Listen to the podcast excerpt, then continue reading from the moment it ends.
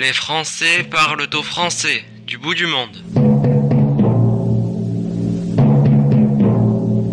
Amis auditeurs, bonjour. Pour cette sixième émission des Français qui parlent au français du bout du monde, nous avons choisi de rappeler quelques belles pages d'histoire avec l'un des plus grands d'entre eux qui n'a pas hésité à aller lui aussi au bout du monde avec son bâton de pèlerin.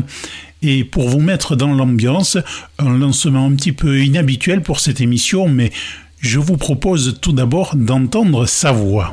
Mexicanos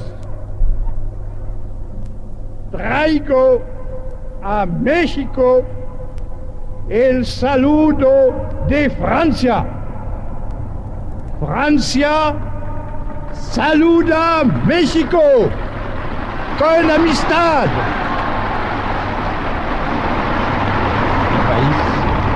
Francia saluda México con amistad. Mi país, ardiente soberano y libre está traído por el vuestro libre, soberano y ardiente. No existe ninguna doctrina, ningún pleito, ningún interés que nos oponan. Al contrario, muchas razones nos convidan a acercarnos. Et aquí pues lo que el pueblo francés propone al pueblo mexicano, marchemos la mano en la mano y viva Mexico Alors je pense qu'évidemment la majorité de nos auditeurs l'aura reconnu cet homme-là, mais qui n'a pas été que l'homme du 18 juin, et nous allons nous attacher à le rappeler ou à le montrer à ceux qui ne le connaissent pas davantage que cela. Joël François Dumont, en duplex de Berlin, qui sont nos, invités aujourd'hui, s'il vous plaît? Bonjour Jean-Michel. Que de souvenirs, on vient d'entendre la voix du général de Gaulle, qui n'a pas été que l'homme du 18 juin. Euh, que de souvenirs donc, et euh, après cette déclaration en espagnol devant le palais euh, sur la grande place de Mexico, euh, Zocalo, la place de l'indépendance, qui était noir de monde, un certain 16 mars 1964, donc le général de Gaulle parlait à la foule mexicaine, près d'un million de personnes.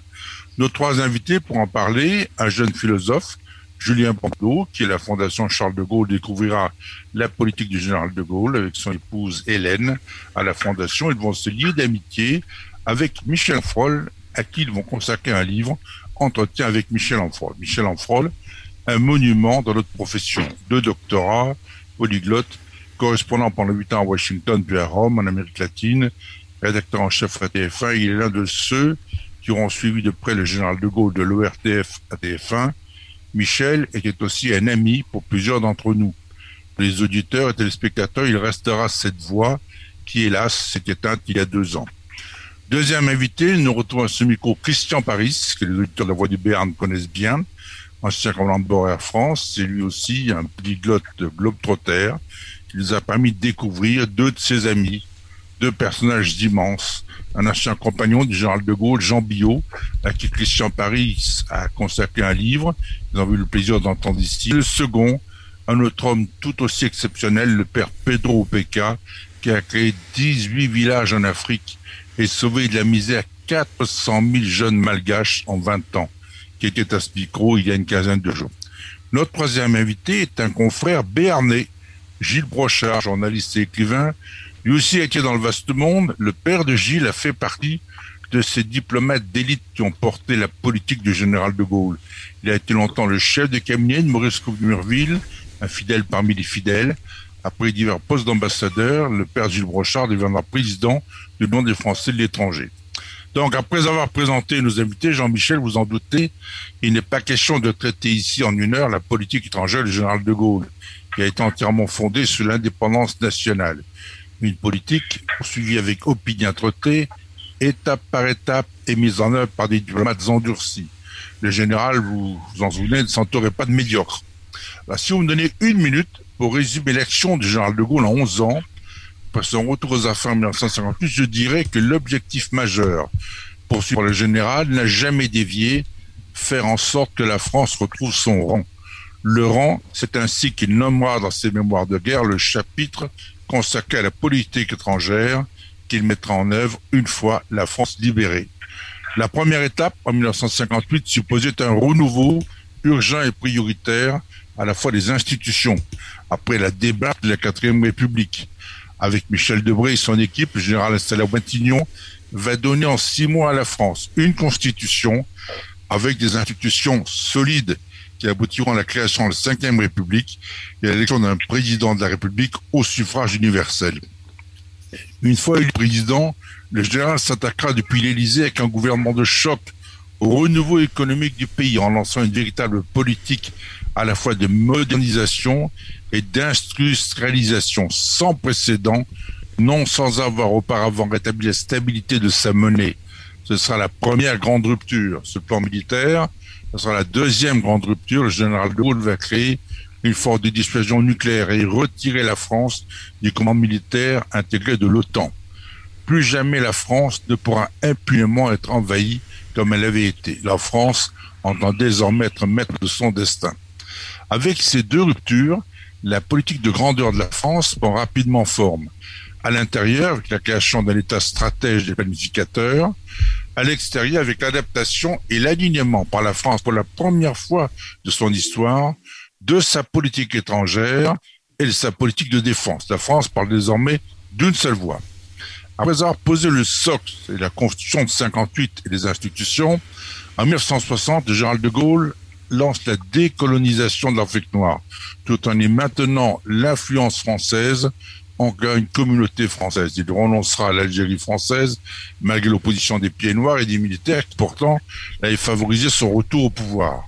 En 1962, il mettra fin à la guerre d'Algérie, qui n'avait que trop duré, et l'Algérie deviendra indépendante. En politique étrangère, Charles de Gaulle entendait défendre l'indépendance nationale, préconisant une Europe des nations qui irait de l'Atlantique à l'Oural, tandis que le chancelier Adenauer, il poursuivait une très active réconciliation franco-allemande. Il amorce en Europe une rupture avec le fédéralisme européen. Après avoir maintes fois condamné le partage du monde organisé sans la France à Yalta, Jean l'opposera un veto à l'entrée du Royaume-Uni dans la communauté européenne. Il soutiendra le Québec libre condamnera la guerre du Vietnam et regrettera la Chine communiste. Voilà très brièvement résumé les grandes lignes de sa politique étrangère. Mais ce que l'on oublie de dire, ou ce que l'on connaît moins, c'est que le général souhaitait retrouver, avec d'un côté les pays situés en Europe derrière le fer, la qualité des relations qui existaient avec la France avant 1940. Même chose avec l'Amérique latine. Il serait donc y avoir de chasse gardée américaine ou soviétique. Après cette introduction, nous allons débattre aujourd'hui cette volonté de retrouver des pays avec qui la France avait des liens culturels anciens et très forts. De la grande tournée en Amérique latine que Gérald de Gaulle va entreprendre du 21 septembre au 16 octobre 1984. 25 jours, jamais avant lui, un président français n'effectuera un tel déplacement et pas davantage après lui d'ailleurs. Pour en parler, donc nos invités, euh, sont là pour justement apporter des éléments euh, pour euh, développer ceci. Peut-être Gilles Brochard, en introduction, est-ce que vous pourriez nous dire ce, ce que rappelle pour vous ce voyage, cette tournée en Amérique latine, après le premier voyage donc qui a été quelques mois auparavant à Mexico? D'abord, vous avez dit une chose importante. En 64, c'était la volonté du général d'affirmer la, la, la, politique d'indépendance nationale. C'est un mot d'ailleurs qui est un petit peu inusité aujourd'hui. Aujourd'hui, on parle de souveraineté, on parle de souverainisme, mais c'est la même chose en fait. La volonté du général et d'un ministre comme Maurice Claude de Murville, qui a d'ailleurs euh, raconté tout ça dans un livre qui s'appelle Une politique étrangère, c'était la volonté du général d'affirmer euh, la, la, voix de la France, parce qu'il se considérait comme porteur de euh, au-delà de la République, de la tradition française, de souveraineté et surtout de coopération avec les peuples. Alors il faut savoir aussi que on était en pleine guerre froide. Euh, enfin, il y a beaucoup d'éléments qui concourent au fait que le général de Gaulle, quand il a voulu s'attaquer à l'Amérique latine, c'était aussi euh, voir tous ces pays qui étaient un petit peu en rébellion avec les États-Unis. Donc c'était affirmer une politique d'indépendance, une politique commerciale aussi, il faut le dire, réaffirmer la dissuasion euh, nucléaire, puisque, comme vous le savez, évidemment, il n'y a pas d'indépendance en dissuasion nucléaire, et montrer que la France était légale de ces pays-là. Et alors, quand il s'adresse au Mexique, c'est vrai qu'on a toujours une histoire particulière avec le Mexique, euh, comme avec l'Argentine. Euh, le général euh, avait par principe de s'exprimer dans la langue dans laquelle du pays dans laquelle dans lequel il se trouvait il apprenait par cœur, euh, il apprenait par cœur son, ses discours euh, dans, dans, les salons de l'Élysée. On le sait, ça aussi. Il répétait beaucoup. Chaque mot avait une importance. Euh, la langue, la sémantique, la grammaire pour lui était très importante.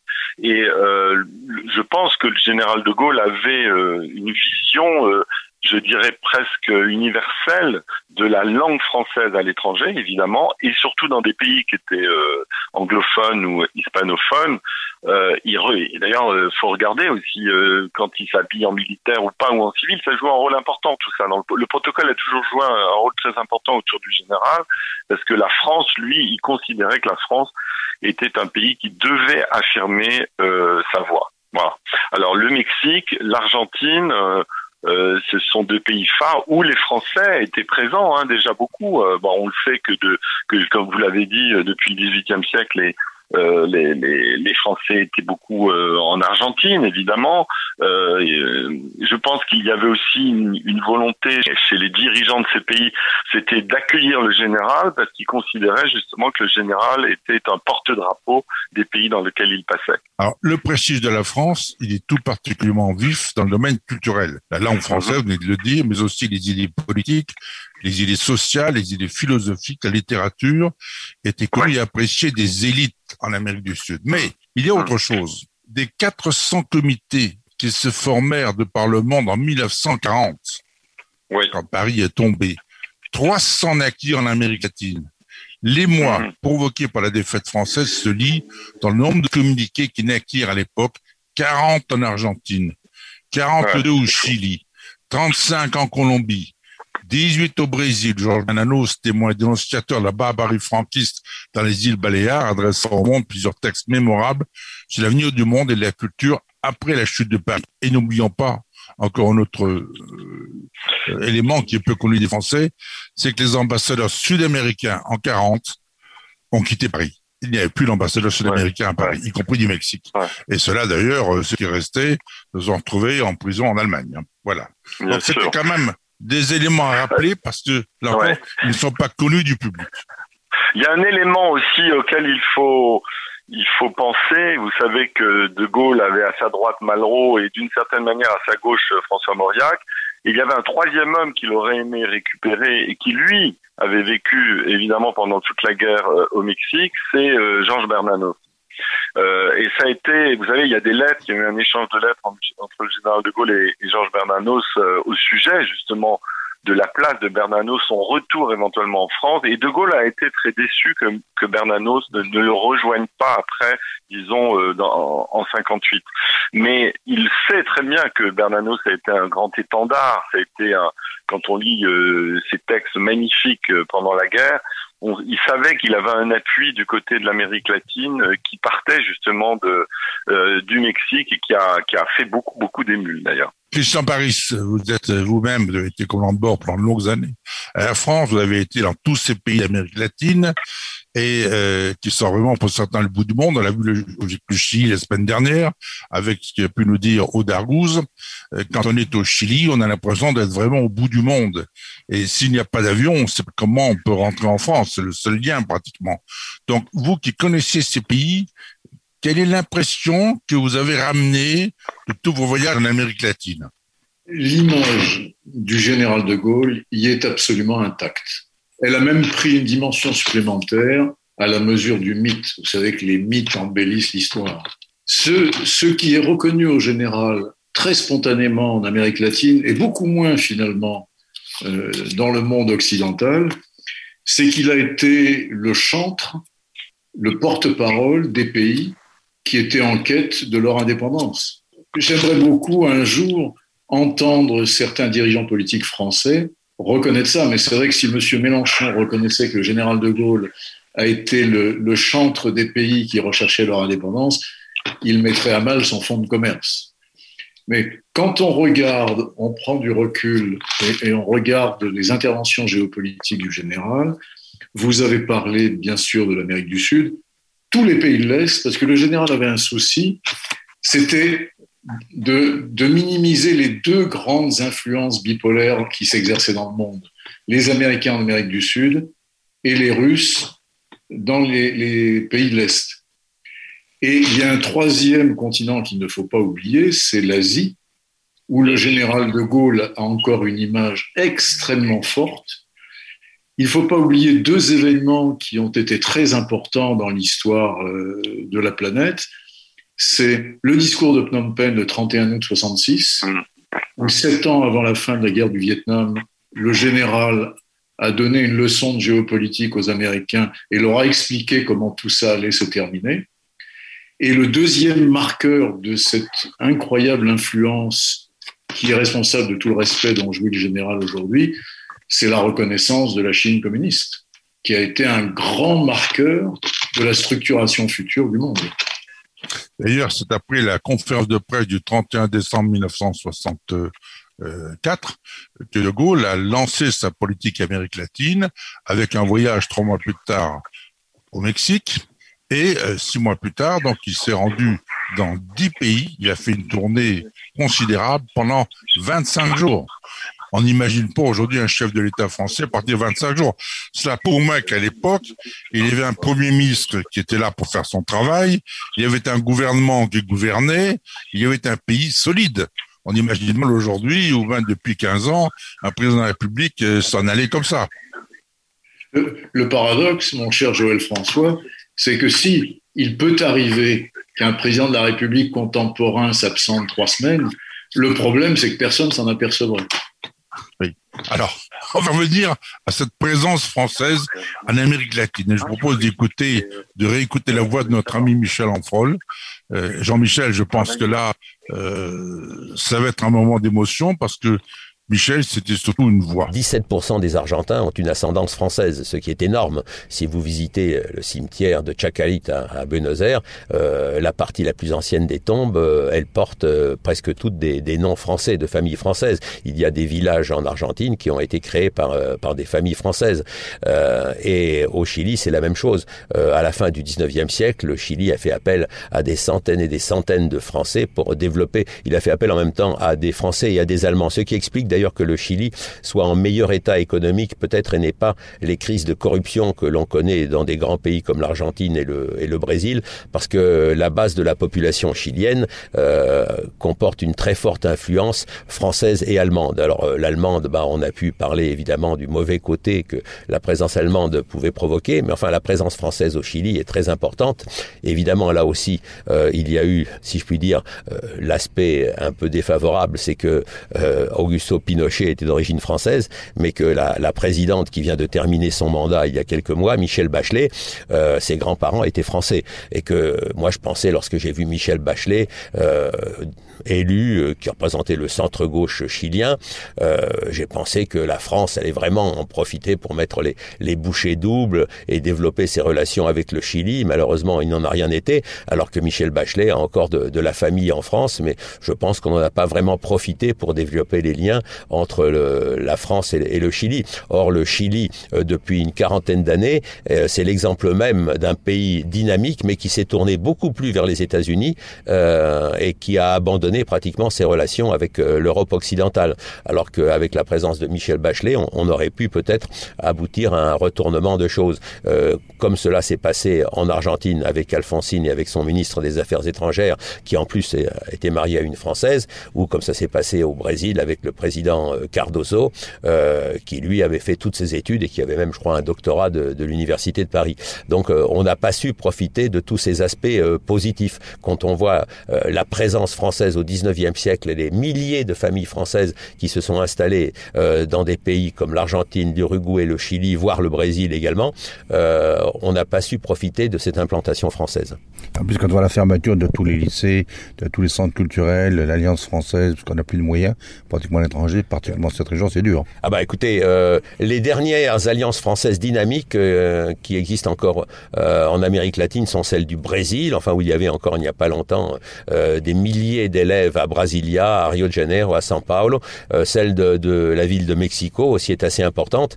celle de Buenos Aires ou de Montevideo a beaucoup baissé. Là, ça m'a vraiment fait la peine lorsque j'y suis allé il y a pas très longtemps. à, à Buenos Aires en 1985, il y avait uniquement pour le, Grand Buenos Aires, il y avait 32 000 élèves à l'Alliance française de Buenos Aires. 32 000 élèves. Eh bien, euh, maintenant, il n'y en a plus que 5 ou 6 000.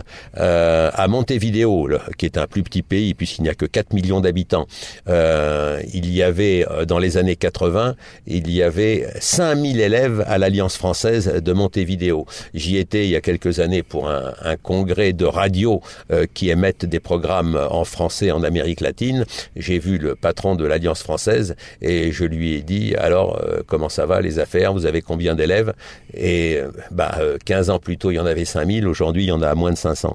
Euh, mais ça, alors, ce n'est pas étranger au fait que euh, le président, à l'époque de la République uruguayenne, euh, à partir du moment où on ne lui avait pas permis d'entrer en France parce qu'il n'avait pas de visa, euh, il ait pris ses mesures de rétorsion. Donc là, il y a aussi une, une raison un peu différente. Gilles Brochard, vous de réécouter la voix Oui. de Michel.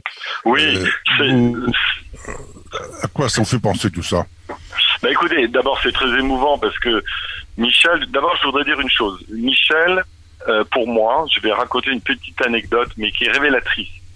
Quand j'avais euh, une quinzaine d'années, mon père m'avait offert justement euh, un discours, un disque qui, représentait les plus grands discours du général de Gaulle, dont le fameux discours de Penh et de Mexico. Et c'était Michel Enfrol qui commentait, qui faisait la liaison de chaque discours en recitant, en contextualisant, comme on dit dans le journalisme, euh, ces discours qui étaient symboliques parce qu'il y avait toujours une portée extraordinaire à la fin. Euh, donc pour moi, Michel Enfrol, c'est une voix. C'est une voix parce que c'est quelqu'un qui portait avec lui des idées, des sentiments. Et puis quand on sait qu'il s'est engagé au RPF à 15 ans, d'ailleurs on, on l'avait refusé quand il a voulu s'inscrire parce qu'il était trop jeune, euh, il a euh, d'une certaine manière mêlé ces deux passions, euh, sa passion du gaullisme, le mot est peut-être fort, mais à travers les idées du général de Gaulle, qui pour lui était porteur de liberté, faut pas oublier que c'est de Gaulle qui a rétabli les libertés publiques en France dès 44, et ensuite son amour du journalisme, cette, cette façon de transmettre ce qu'il voyait, ce qu'il chérissait, sa vocation d'homme public au sens propre. Un journaliste, il y a un côté public, c'est-à-dire qu'on va chercher l'information, on la recrache après, on la redistribue. Et, donc, dans ce qu'il dit sur son amour de l'Argentine, on le sait, de l'Amérique latine en, gé- en général, d'ailleurs, je crois qu'il a même reçu une des plus belles décorations d'Argentine de la ville de Buenos Aires, c'est ça. Et moi, je l'ai fait venir plusieurs fois. Euh, vous savez que je donne des cours dans une école de journalisme, le SJ Paris, la plus ancienne euh, au monde d'ailleurs, avant celle des États-Unis. Et il a toujours accepté pour parler aux étudiants. Et il, parlait sans notes pendant une heure et demie, aussi bien euh, du pouvoir de la presse après la libération, par exemple. Je me souviens d'une conférence où il racontait aux étudiants quel était l'état de la presse en 44 et aussi bien que évidemment euh, faire visiter la fondation Charles de Gaulle qui est une fondation euh, l'institut Charles de Gaulle devenu la fondation comme vous le savez Charles de Gaulle euh, rue de Solferino et il nous recevait toujours dans la bibliothèque. Il nous asseyait les étudiants écoutaient. Et là il captait il captait l'attention des étudiants. Même ceux qui n'étaient pas forcément intéressés au départ il captait son attention. Pourquoi? Parce qu'il avait le sens de la narration. Il savait, il racontait des histoires comme on, comme on dit des contes. Je, pense que vous avez été témoin de ça aussi. Et il allait à l'essentiel en mettant des détails importants avec un, une mémoire extraordinaire, notamment sur les dates. C'est ce qu'on apprend aux étudiants qui ne, qui ne connaissent plus les dates aujourd'hui. Les dates, ce sont des repères dans l'histoire. Comme il y a 1715 avec la mort de, Louis XIV, il y a la mort de en 70 du général de Gaulle. Voilà, c'est des dates qui font l'histoire. Et Michel Enfrol avait ce- cette permanence de l'histoire en tête.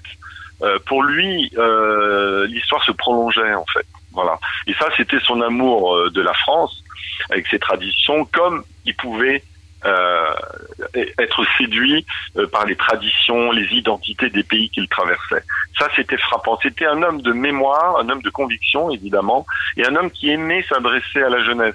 Ça, ça m'avait frappé. Vous savez, il y a beaucoup de gens qui sont euh, qui sont dans leur euh, dans leur passé, dans leur mémoire, mais qui ne savent pas la, traduire en mots et, surtout s'adapter à, une population qui aujourd'hui, évidemment, avec les outils qu'on a, euh, n'est pas forcément apte à écouter. Voilà, bah lui, on pouvait ne que l'écouter. D'ailleurs, fallait l'interrompre au bout d'un moment parce qu'il était trop long. Voilà. Michel avait donc deux doctorats, il parlait sept ou huit langues sans accent. Oui. Je me souviens d'un reportage qu'il était venu faire pour TF1 à Bonn. On l'avait envoyé parce qu'il parlait pas l'allemand. Eh bien, euh, les gens lui parlaient en allemand et Michel comprenait. Mais Michel, tu ne connaissais pas l'allemand. C'est pas parce que je ne parle pas l'allemand que je ne le comprends pas un petit peu. Donc il arrivait même à comprendre l'allemand, qui est une langue euh, assez difficile. Bon, mais nous ferons une émission spéciale sur Michel Enfant, notamment euh, en reprenant euh, des éléments qui sont dans l'extraordinaire livre qu'a écrit avec son épouse Julien oui. Brando et Hélène Brando, en avec Michel Enfant. On en parlera, ce sera l'objet d'une autre émission. Je voudrais qu'on revienne à vous parler du discours du général de Gaulle. Effectivement, il y a eu, euh, il y a une vingtaine d'années, euh, cinq CD avec euh, la plupart des discours du mhm. général. Et puis, à la Fondation Charles de Gaulle, on s'est rendu compte qu'on ne retrouvait pas la voix du général. Voilà. Et donc, Michel a eu cette idée de reprendre les principaux discours et les annoter. Eh bien, on va en écouter mhm. un, justement, présenté par Michel, c'est le discours de Général de Gaulle à l'Élysée sur les principes de l'indépendance nationale, un discours qui a été fait le 27 avril 1965, vous allez la reconnaître, la voix de Michel Enfol. En avril 1965, les États-Unis intensifient leur effort de guerre au Vietnam.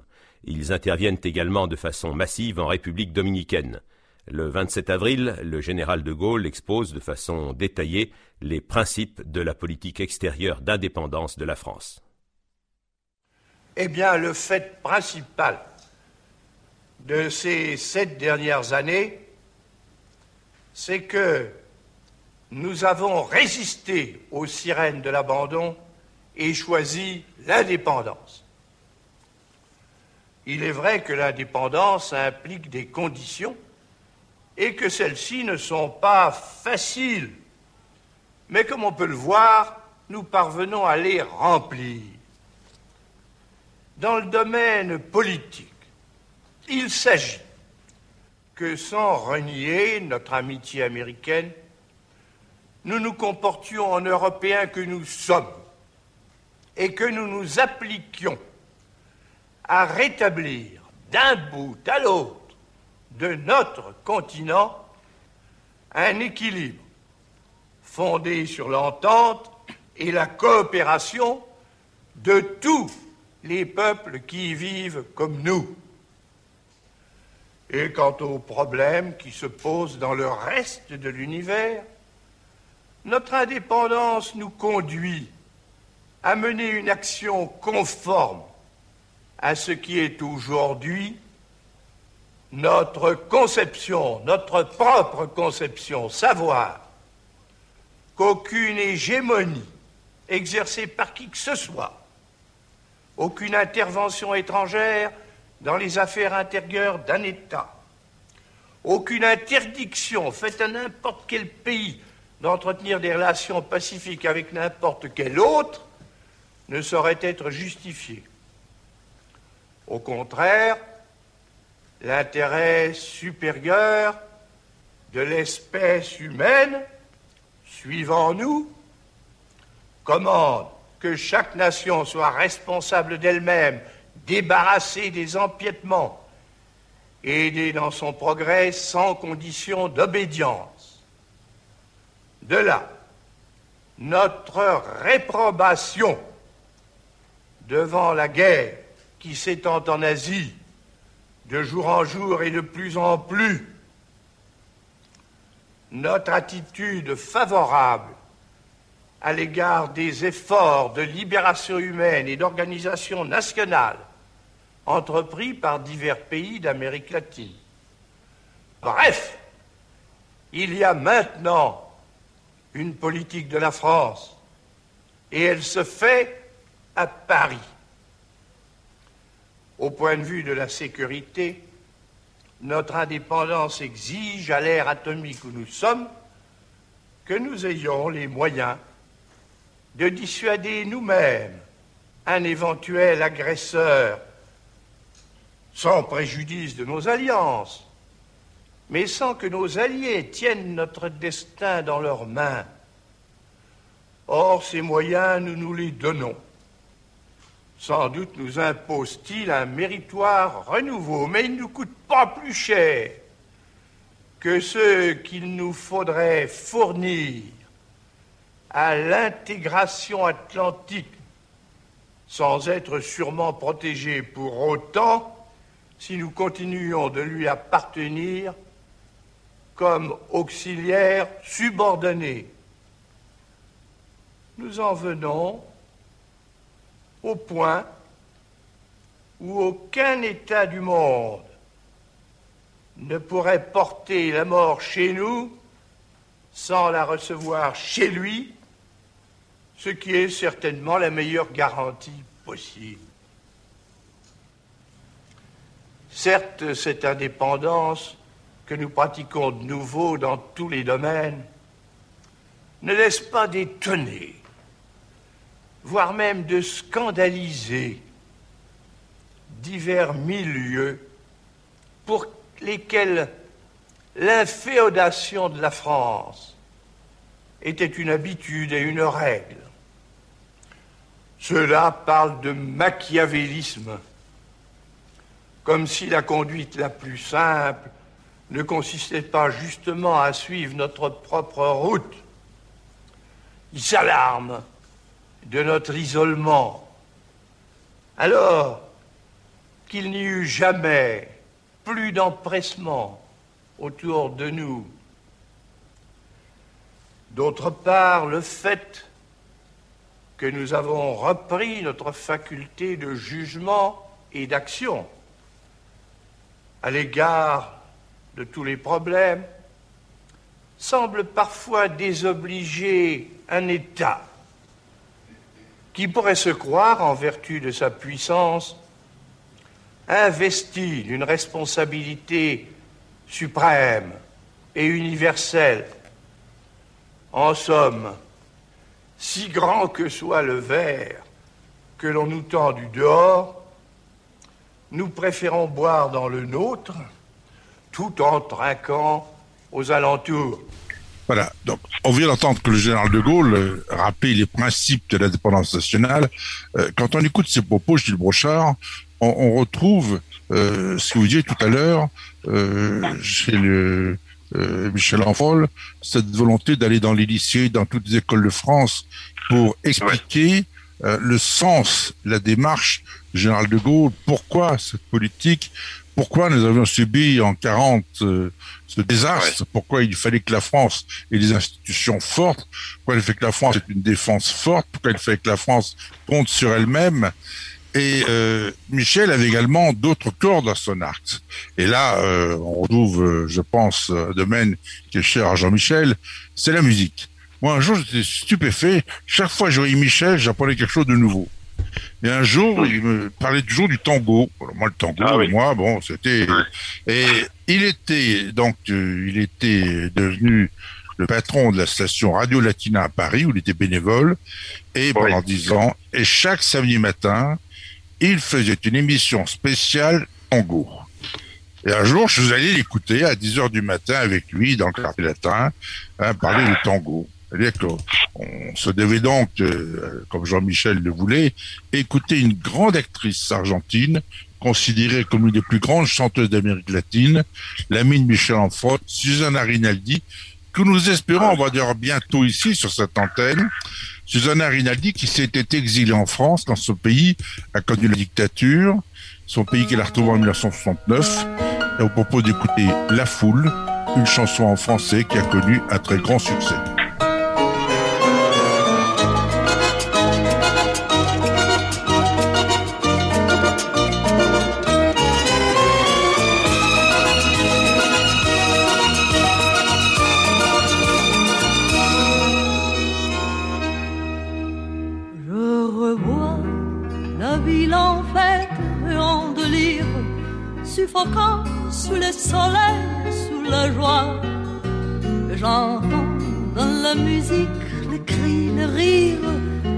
Éclatent, rebondissent autour de moi. suis perdu parmi ces gens qui me bousculent. Étourdi, sans pareil, je reste là. Quand soudain je me retourne, il se recule. La foule vient me jeter entre ses bras.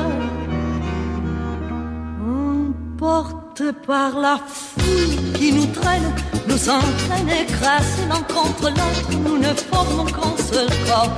Et les flots sans effort nous poussent en chaîne l'un et l'autre, et nous laissent tous deux épanouis et livrés. Entraînés par la foule qui s'élance et qui danse, une folle farandole, nos deux mains restent soudées, et parfois soulevées, nos deux corps lancés s'envolent, et retombent tous deux, épanouis et livrés.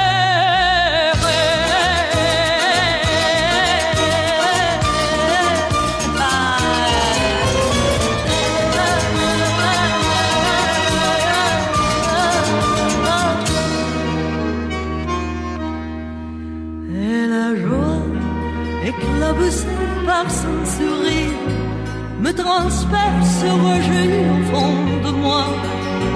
Mais soudain, je cri parmi les rires quand la foule vient l'arracher d'entre mes bras. Emporté par la foule qui nous traîne, nous s'entraîne, nous s'éloigne l'un de l'autre. Je lutte, je me mais les sons des endroits se tout dans les rires des autres. Je crie de douleur, de fureur, de rage, je pleure. Et traîné par la foule qui s'élance et qui danse une folle farandole, je suis emporté au loin. Je crispe mes poings, maudissant la foule qui vole, l'homme qu'elle m'avait donné et que je n'ai jamais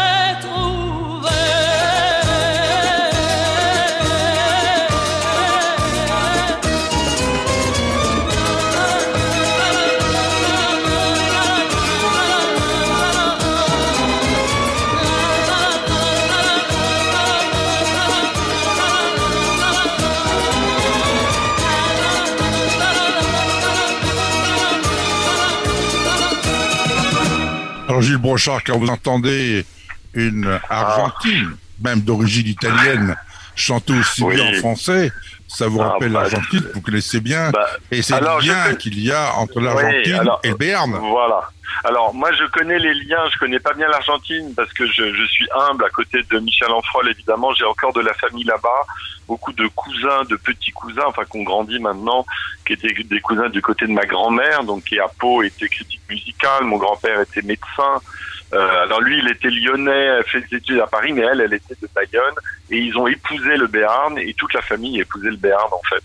Et tous ces petits cousins du Béarn sont partis en effet euh, là-bas. Alors ce qui est extraordinaire pour Michel Enfrol, c'est qu'il avait le tango dans le dans le sang, et même sa fille Anne me disait, je l'ai jamais vu euh, danser le tango, mais elle m'a dit mon père euh, danse dansait formidablement bien le tango. Il, il, il, il pouvait même enseigner le, le tango à des Argentins, à ceux qui ne, qui ne le connaissaient pas. Vous voyez ce que je veux dire Et il avait toujours cette, euh, il ne perdait jamais une occasion d'assister à un festival euh, de tango à Paris ou ailleurs. Et il avait en effet une collection de disques, dont euh, Sudana Rimaldi évidemment. Et c'est un homme qui était extrêmement complet. Quand il y avait un match de boxe ou un match sportif, Michel Enfrol était capable d'être un commentateur sportif également. Il était capable ouais. de tout faire. Bah, il avait, il avait commenté quand même. Moi, je l'avais écouté petit. C'est lui qui avait commenté les, les premiers hommes sur la lune, quand même. hein. Moi, j'ai vu ça euh, dans, dans dans une ferme où, mes- où ma mère nous avait loué euh, pendant un mois. Euh, une, euh, on avait on avait loué là pour les vacances et on, on avait tout interrompu pour regarder à la télévision. euh, évidemment, le à une heure assez indue, euh, la la l'alunissage. Et, et c'était Michel avec cette voix de stentor qui racontait ça, lui qui était directement là-bas. Ils étaient deux, effectivement, c'est un, un document, parce que ça a été le premier direct mondial qui a été fait en direct du Texas. Et chose curieuse, il y avait à TF1, à l'époque où j'étais moi-même à la rédaction avec Michel Enfrol, il n'y avait que deux journalistes qui étaient capables de faire du direct sans papier. Et l'un des deux était Michel Enfrol. Et l'autre, on ne le voit plus maintenant, on entend sa fille toujours sur euh, TF1, mais c'était un garçon aussi extraordinaire également. Mais nous parlons de tout ça parce qu'on parlera de Michel prochainement. Oui, Je voudrais oui, simplement dire euh, le lien son, point, son, commun, son point commun avec le, avec le général de Gaulle, c'est qu'ils avaient tous les deux une extraordinaire mémoire. Voilà, ça faut le dire. Oui, absolument. Bon. Alors, nous avons parlé du Béarn, nous avons parlé de l'Amérique latine. Nous allons revenir en Amérique latine pour écouter le discours du général de Gaulle à Buenos Aires devant Ah. la faculté de droit. J'ai parlé des conditions de la réussite nationale. La première est évidemment une affaire de capacité des personnes et des équipes, sous l'impulsion de la science et la règle de la machine. La civilisation moderne change complètement la condition matérielle de l'homme, mais il y faut un effort de recherche scientifique, un déploiement technique, une organisation économique qui imprègne nécessairement l'enseignement et avant tout à son degré supérieur. Bien entendu, votre université adapte ses disciplines à mesure de cette transformation profonde. Mais comme rien ne procède que de l'esprit, et que celui que Dieu nous a donné forme un tout, vous vous gardez, à juste titre, de négliger les fondements même de l'humanisme, que sont la philosophie, les lettres et le droit. À cet égard, celui qui a l'honneur de vous parler au nom des Français peut vous dire que vous leur ressemblez fort. Vous leur ressemblez aussi dans la mesure où vous entendez que le progrès collectif de votre pays soit le fait et le profit de chacun de ses enfants. Nul ne peut douter que cette condition sociale et nationale soit une condition capitale. Faute de la remplir, une nation, en effet, ne peut établir chez elle la paix élémentaire qui lui est indispensable. Bien pire, elle s'expose à servir de champ de bataille aux deux idéologies opposées et par là de satellite à l'une ou à l'autre des hégémonies qui tentent à diriger l'univers.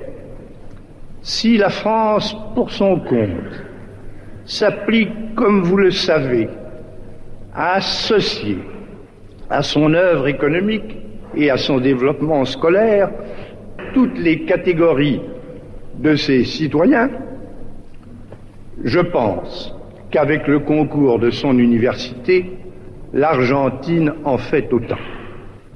Et puis, il me semble que vous, Argentins, vous nous ressemblez à nous, Français, quant à vos conceptions et quant à vos intentions relatives au monde où nous vivons.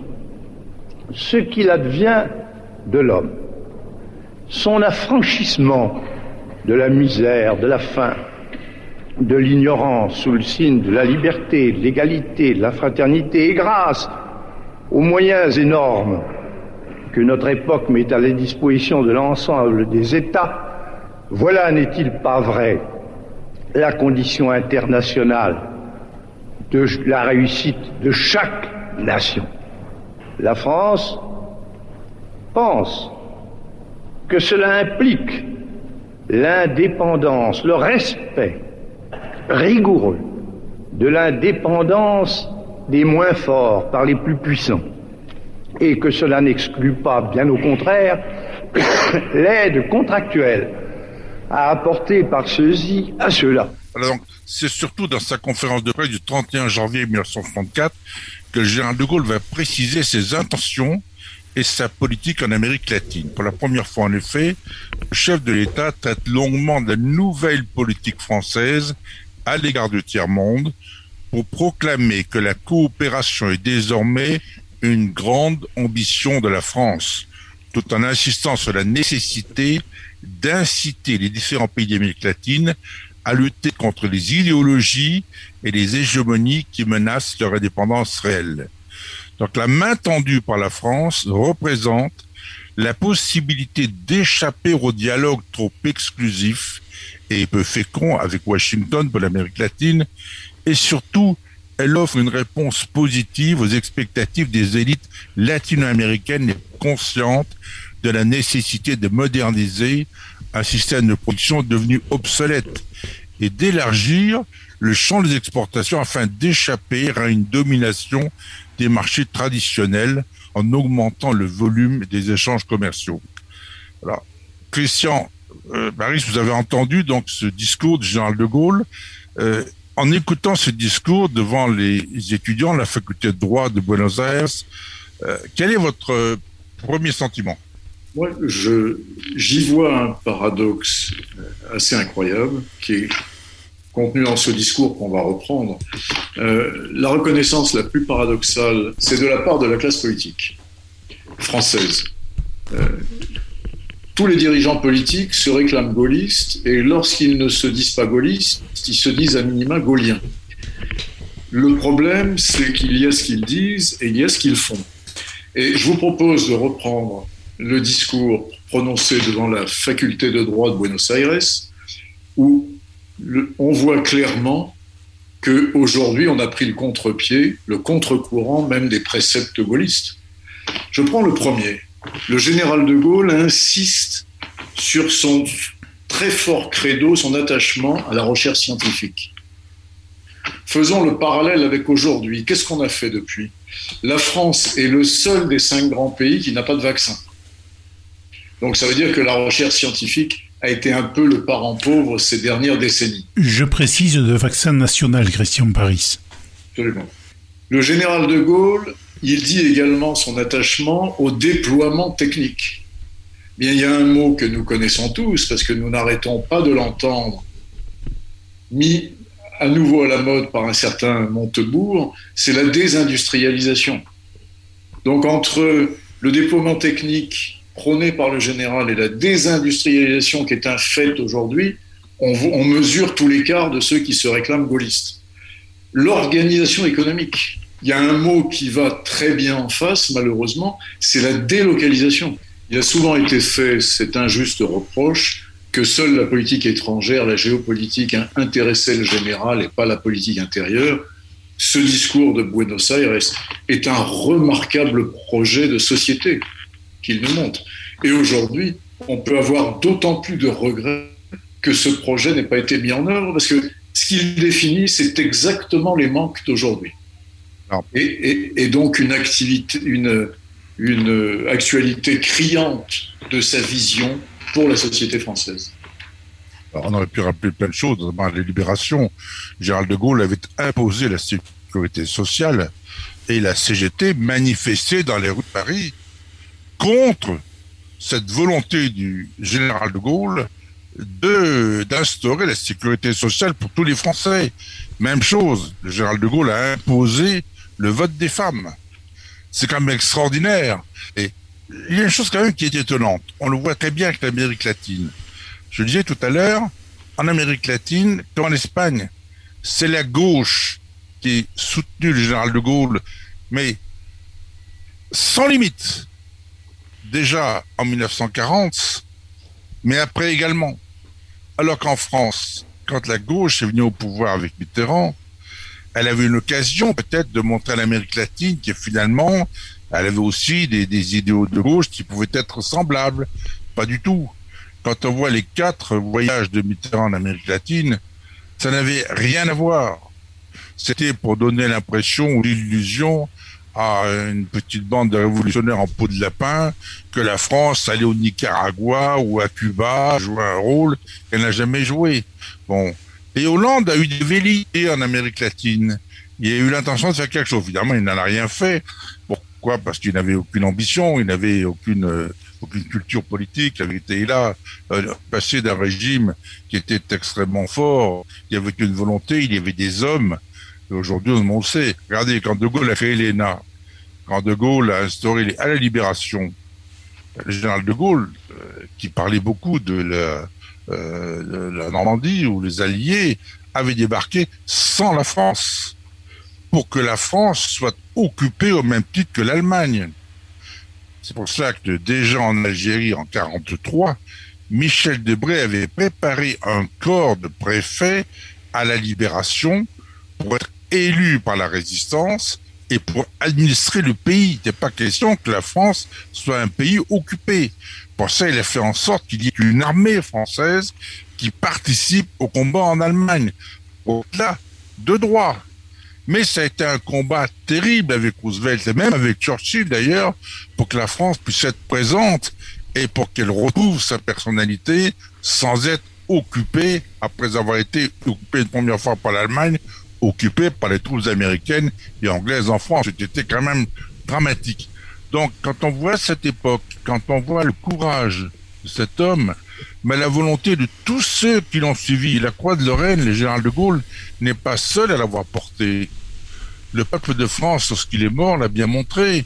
Donc, il y a des gens qui laissent quelque chose derrière eux. Et effectivement, on le disait tout à l'heure, tout le monde est, tout le monde a été, tout le monde sera gaulliste. Le problème, c'est qu'il y en a qui parlent de gaullisme tous les jours. Ils font le contraire. Quand je vois ce que le président Macron hein, décide de supprimer l'ENA ou de la modifier pour qu'elle soit plus qu'elle est, en fait, il prépare un spoil système à l'américaine pour mettre des gens aux ordres. Même chose pour les préfets. Le préfet, c'est un grand corps de l'État. C'est eux qui font tourner la boutique dans les départements. Donc, c'est un métier, ça s'apprend.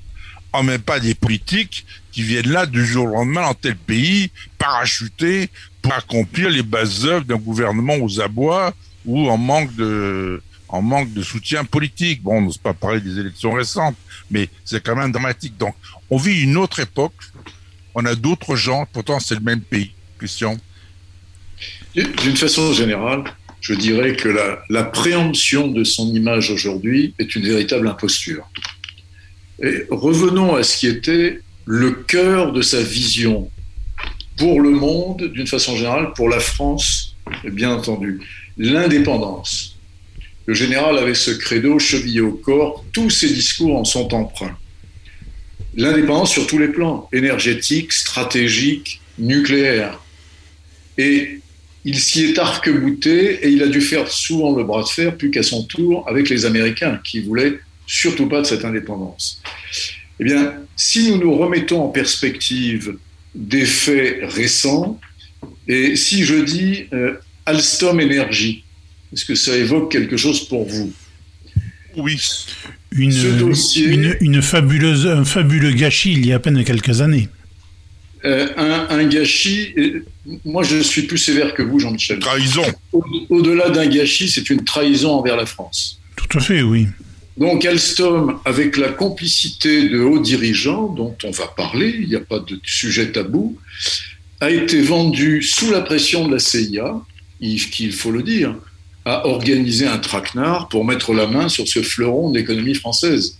Alors, pourquoi faire une fixation sur Alstom? Pour une raison très simple. C'est qu'Alstom a la maîtrise de la fabrication des turbines qui sont le cœur sensible de nos centrales nucléaires et le cœur sensible de nos sous-marins lance-engins.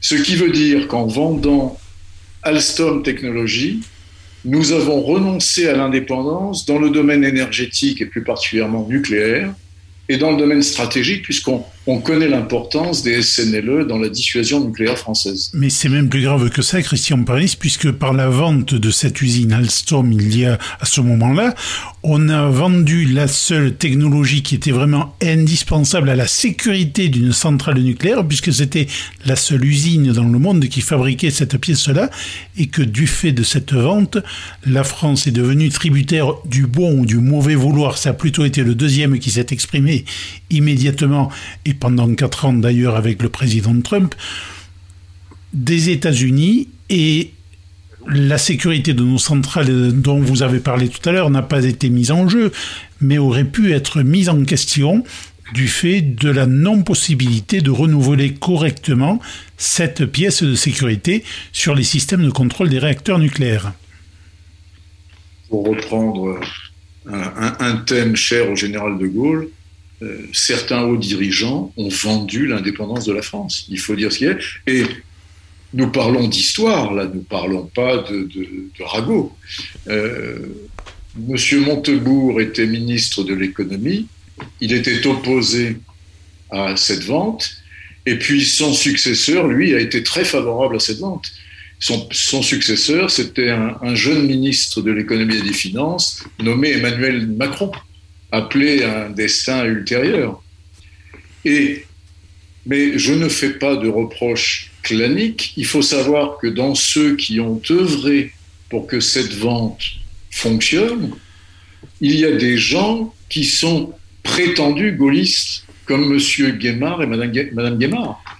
Mais si vous le permettez, après je vous laisse la parole, Joël François, euh, dans cette vente, un fait est intervenu, un point de droit typiquement américain qui aurait sans doute hérissé le poil du général de Gaulle s'il était intervenu à son époque à lui, c'est cette notion d'extraterritorialité des États-Unis. C'est-à-dire que les États-Unis sont le seul pays dans le monde, à ma connaissance, qui se permettent d'estimer que quelque chose va à l'encontre de leurs propres intérêts quelque part dans le monde et déclenche immédiatement une procédure américaine à l'encontre de là ou des personnes, voire des États qui auraient fait quelque chose qui va à l'encontre des États-Unis. C'est ainsi que les dirigeants d'Alstom se sont retrouvés emprisonnés et interrogés, mis en cause dans une procédure typiquement américaine pour quelque chose qui, a priori, n'avait rien à voir avec des intérêts américains. Et c'est là le nœud de l'affaire Alstom. Monsieur Monsieur Pierucci, qui était haut dirigeant d'Alstom, a fait 25 mois de prison. Ce qui a fait réfléchir Monsieur Patrick Cron, qui était dirigeant d'Alstom, et qui l'a rendu plus flexible sur la suite du dossier. C'est typiquement une manœuvre de la CIA. Voilà, eh bien, il est temps de conclure cette émission. On a entendu des voix extraordinaires, la voix de Général de Gaulle, la voix de Michel Anfrol. On a entendu des témoignages euh, poignants, y compris euh, sciences que vous avez dit tout à l'heure, ne peut pas nous laisser indifférents. Bien écoutez, un peu de musique, euh, elle aussi, qui va nous rappeler euh, sous là euh, un beau prénom, Mademoiselle Yvonne. On retrouve Susanna Rinaldi, mais cette fois en espagnol. Je préciserai avant d'écouter cette chanson, Joël, que ça n'est évidemment pas Yvonne de Gaulle, même si l'évocation est évidente, mais la mademoiselle Yvonne dont il est question dans la chanson pour les non-hispanophones qui sont à l'écoute tenait une petite boutique à Montmartre au début de la chanson, et puis arrive un bel Argentin qui l'amène avec elle en Argentine avant de l'abandonner, et on la retrouve à la fin de la chanson quelques années plus tard, solitaire mais très estimée en Argentine.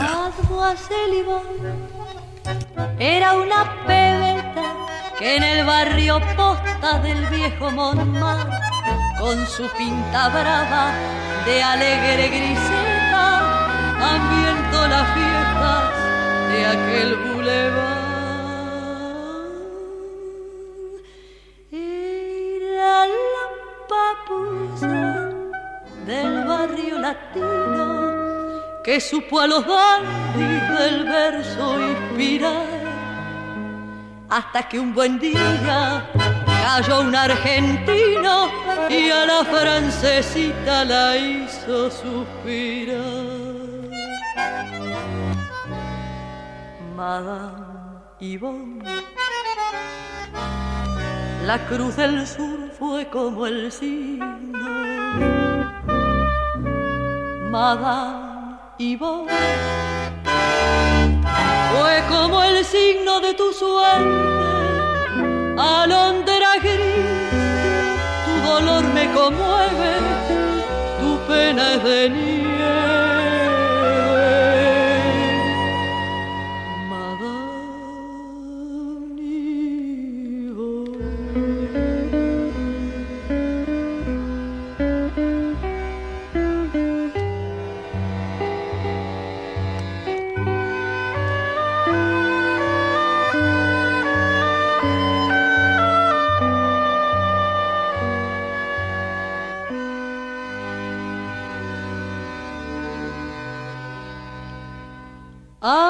Saudi que zarpó de Francia. Mademoiselle Yvonne, oye solo madame, la que al ver que todo quedó en la distancia, con ojos muy tristes bebe su champán. Ya no es la papusa del barrio latino, ya no es la amistad mistonga florcita de lis, ya nada le queda ni aquel argentino que entre tango y mate la alzó de París. Madame Yvonne la cruz del sur fue como el signo. Madame Yvonne fue como el signo de tu suerte. Alondra gris, tu dolor me conmueve, tu pena es de nieve.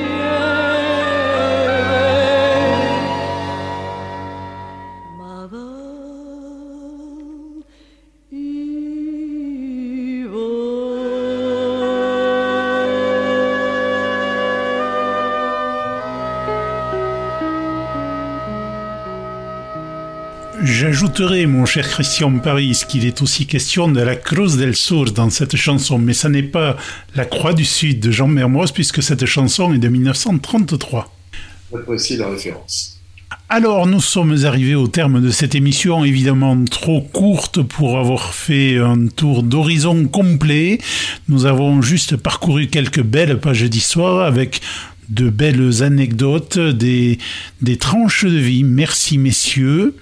Nous avons entendu des témoignages extraordinaires et je pense que nous allons faire une émission, on n'a pas pu le joindre cette fois-ci, avec euh, Julien et Hélène Brando euh, pour parler de ce livre sur Michel Enfol avec euh, cette histoire à laquelle tout à l'heure Gilles Brochard a fait allusion.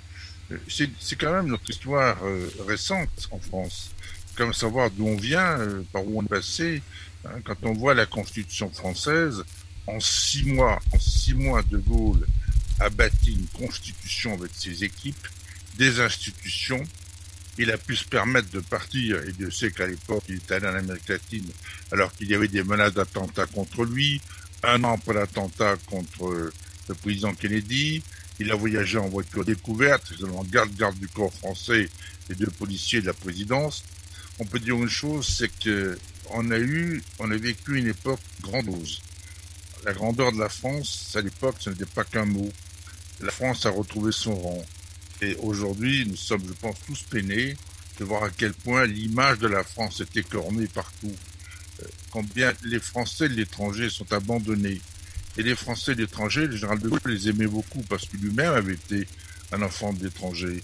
Il était un Français de l'étranger, condamné à mort par son propre pays pour avoir essayé de lutter dès 1940 contre l'occupant nazi et contre ceux qui s'étaient couchés devant lui.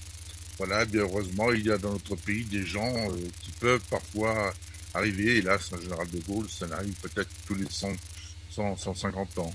J'ai pu constater qu'avant de Gaulle, le seul homme d'État français qui soit rendu en Amérique latine, c'était Clémenceau. Ce sera le mot de la fin, mon cher Jean-Michel. Merci encore pour cette magnifique émission qui nous permet de retrouver nos attaches et aussi nos amis dans le monde, aussi loin soit-il. Merci à vous et merci à nos amis auditeurs de nous avoir suivis. Merci Jean-Michel, merci Joël François.